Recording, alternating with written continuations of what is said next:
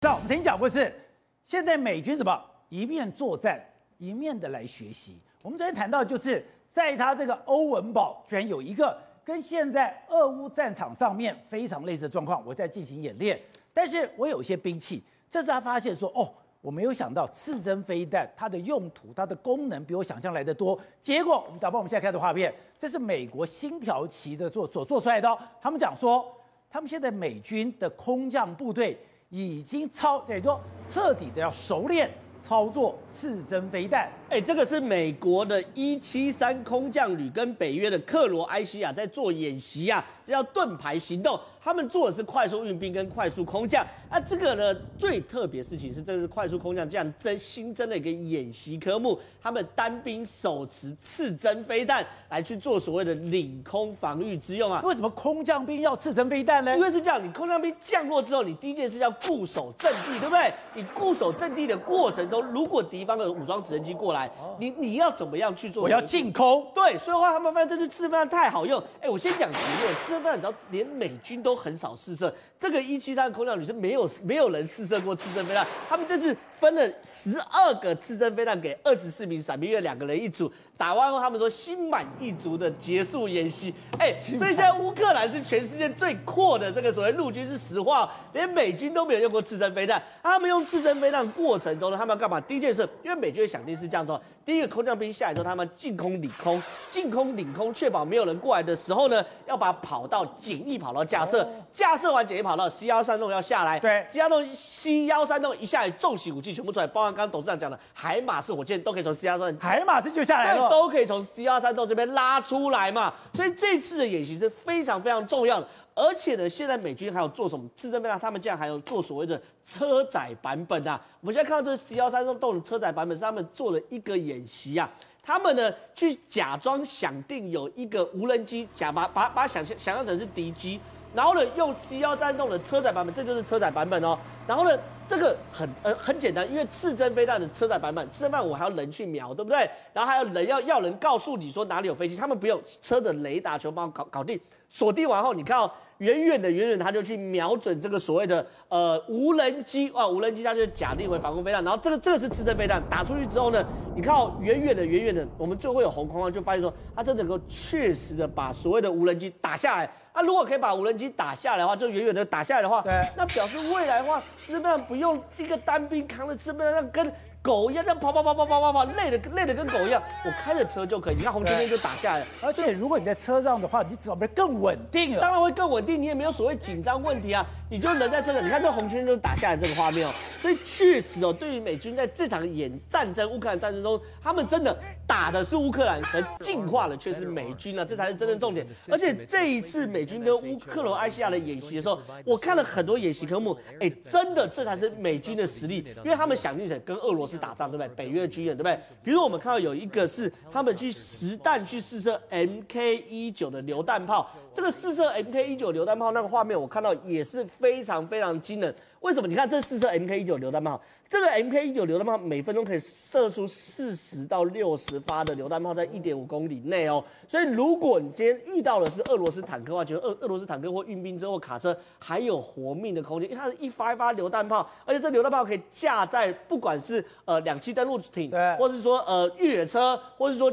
呃运兵车上面全部都可以架这个架这个 MK 一九榴弹炮，这个还没有给乌克兰，这个杀伤力很强吗？当然，哎、欸，榴弹炮打出去一发。榴弹炮就是一发装，就是一台装甲运兵车会消失战斗力，所以它每分都可以试射四十发到六十发，一个扇面的攻击。请问俄罗斯的坦克或者挡不住？当然挡不住啊。然后另外呢，他们是还有实弹射击 M 二四零的 B 的通用机枪。刚刚董事长有讲，这是试射通用机枪的状况。刚刚董事长也提到一个很重要的概念，说到底为什么北呃乌克兰呃东武器拿一个，西武器拿一个都通用，对不对？俄罗呃，美国跟北约早就想想过这个问题。这个为什么叫通用机枪？因为它里面的子弹就是北约每一个国家的口径一模一样。就换句话说，我只要有这把机枪，我拿过去，北约每一个国家子弹都可以用。所以他早就想定好。所以美国扣的跟北约扣的是一样的，一模一样啊！因为今天跟俄俄罗斯打仗就是用这个通用机枪啊，甚至呢这个迫击炮的演练，我们也看到这个迫击炮演演练也是我们之前讲的嘛，N 七七七的这种所谓迫击炮、快速运兵等等，美军都在练。所以现在我坦白讲啦，俄罗斯遇到呃乌克兰遇到状况，美军全部都在用。他干嘛？打仗的是俄罗斯，进化是美军呢？好，国正刚刚讲到的，大炮一响，黄金万两。现在，呃，乌克兰后面哎，由美国为主，源源不断的军备资金进来。俄罗斯，你说俄罗斯的经济现在真的很惨了吗？是因为全世界还在严厉的制裁俄罗斯，所以国际货币组织就说，现在整个俄国的经济可能会在缩萎缩八点五，而且明年可能会再下降二点三趴，而且对于人员的制裁，可能整个俄罗斯的经济产出可以再减少百分之十七。俄国到底有产多惨呢？其实从韩国的海鲜市场可以看得出来。最近韩国，海鲜市场四月份的时候，韩国海鲜市场突然出现，本来一公斤要五五万韩元，相当于一千一百七十五块台币的帝王蟹，俄罗斯来的活的帝王蟹，一千一百七十五块，对台币。结果现在一公斤只卖两千三百块，相当于台币一公斤才五百四十块，而且是活的帝王蟹，一半价。对，供应量还加倍。让很多韩国民众吃的会觉得说，哇，韩国的帝王蟹怎么这么便宜？而且俄罗斯怎么卖的这么？当时美国警告到韩国说，你怎么可以去大量的买俄罗斯的一个产品？搞了半天是俄罗斯的渔获，它的这些产品。是半价出售，对，因为本来俄俄罗斯一年要出口二十四亿美金的帝王蟹，光帝王蟹有这么高的钱，而且五亿大概出口到韩国，结果因为美国已经拒绝了，而且欧美这些国家都拒绝，所以全部都往韩国去倒，所以韩国就增加了一倍，等于快十亿，但是价格呢砍了一半，让韩国人都说，我们不是要挺俄呃乌克兰吗？我们怎么好意思吃这么便宜的帝王蟹？不过韩国政府后来是决定了。制裁俄罗斯不进口煤炭，但是食品我们还是照常进口。所以说现在全世界都在占俄罗斯的便宜。对，因为如果你不占俄罗斯的便宜，有多惨呢？我们来看德国，德国现在变成什么样呢？整个德国的状况就是。德国的电价在这一波里面涨了百分之十九点五，天然气就是你家的瓦斯的价格涨了百分之四十二，所以你那还得了？对，就是怎么样呢？你不在俄乌俄的战场，可是你日子过得像在打仗一样。所以现在德国的状况，难怪德国现在非常尴尬。你说德国现在超市抢不到油，晚上因为能源太贵，只敢开一盏灯。对，这是台湾留学生他他的生活，他晚上回家之后，他只开一个 LED 的省电的灯泡，因为电费涨了百分之十九嘛，而且家里的窗户要挂上特殊的窗帘，因为怕冷，因为暖气涨了百分之四十二，所以物价涨那么多，日子只能这样过。而且超商的东西是四百样商品，只要一直涨，一直涨，一直涨。德国的 CPI 涨了百分之七。德国德意志银行的总副总裁这样说：“你的财富现在就放在阳光底下，像冰；你的财富就像冰一样放在阳光底下，很快就融化了。”德国这么惨，这就是德国现在的状况。没办法，它的天然气来自俄罗斯，它的石油来自俄罗斯，什么东西都惩罚的时候，俄国的经济少百分之十七，德国就要过这样的生活。而另外一个国家也就很有趣了，它一样物价在狂涨，所以战它的选战打得非常的激烈，就。法国对第一轮的时候，本来以为老神在在十拿九稳的马克宏，结果他只拿到二十七点八五，他的对手勒庞拿到二十三点一五，双方咬得很近，不到百分之五，所以他现在要出大招了，露出胸毛，因为他怕勒庞是女生拿到女性的选票，所以露出了胸毛，让他看到男性的魅力。不是马克宏的情况有这么危险吗？他不是讲吗？勒庞是极右派，现在很多人都觉得他如果当选，是整个法国跟整个欧洲甚至世界的灾难。他有可能当选吗？所以，马克宏在调停乌俄战争的时候，勒庞偷偷跑到民众里面去跟他说：“我关心你的荷包，你的生活，你的法国的长棍面包的价格不能涨。”所以他一没想到他达到百分之二十三的选票，进入了第二回合，所有人都要淘汰，只剩他们两个选的话，因为勒庞比他上一次选举。多了一倍的选票，对，所以差距拉得非常的近，所以他的棕毛棕色的胸毛就跑出来了，而且还有法国的评论员说，他的胸毛还可能修过图，有过 P 过图，比较丰富一点。但是很多人说这就是传统的法国精神。不过我们还是要讲，因为为什么打得这么激烈？因为法国的通膨一样很严重，虽然它没有靠天然气，它靠的是所谓的核能，但是它的油价还是创下了历史新高。所以马克龙除了一边露胸毛之外，他也蛮聪明的。其实四月一号开始。法国的油价是退税零点一五欧元一公一公升的话退一点零点一五，它一公升大概涨税对，还是少了百分之十八，所以十趴左右，所以他相当还是聪明的。法国人的荷包还是要顾的，不能像德国过得这么苦。所以这个俄乌的战争之外，还有一个政治的战争，现在一个通膨的战争正在开打。对，不小心可能会因为物价输掉了选战，但是我们邻近的日本却变得很好笑。日本就做了一件事情，其实日本人就全面的说要挺挺所谓的乌克兰。日本有百分之七十的民意说说我要宁可承受物价的上涨，所以我也要惩罚俄罗斯。所以有三十八种商品。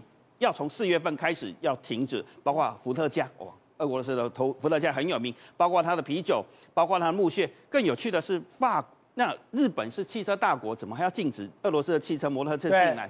不过有趣的是，其实脑袋有想法，嘴巴在喊惩罚，但是日本也蛮聪明的，它有两个东西不进，日本的水产品，它其实是没有进的，它这里就想跟韩国一样不采暂不采取。所以，因为你知道为什么吗？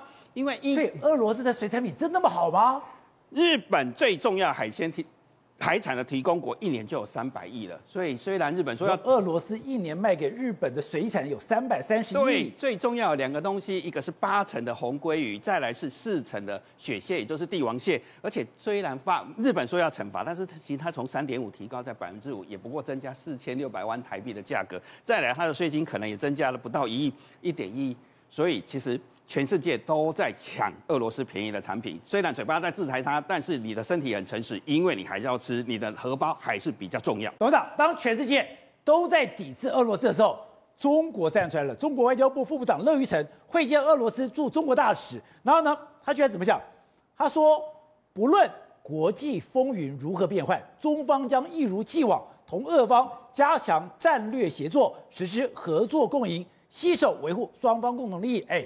重点是，我要推动建设新型国际关系跟人类命运共同体，力挺俄罗斯，建设人类命运共同体。他也跟美国讲过，啊、真假的？他跟很多国家都讲过。习近平到处讲要建设人类命运共同体。对，问题是你没有过，没有过，没有没有相同的过去，怎么会有相同的未来嘛？对不对？所以这个他现在在讲这个都是他的套话，因为你要注意一个事情啊哈。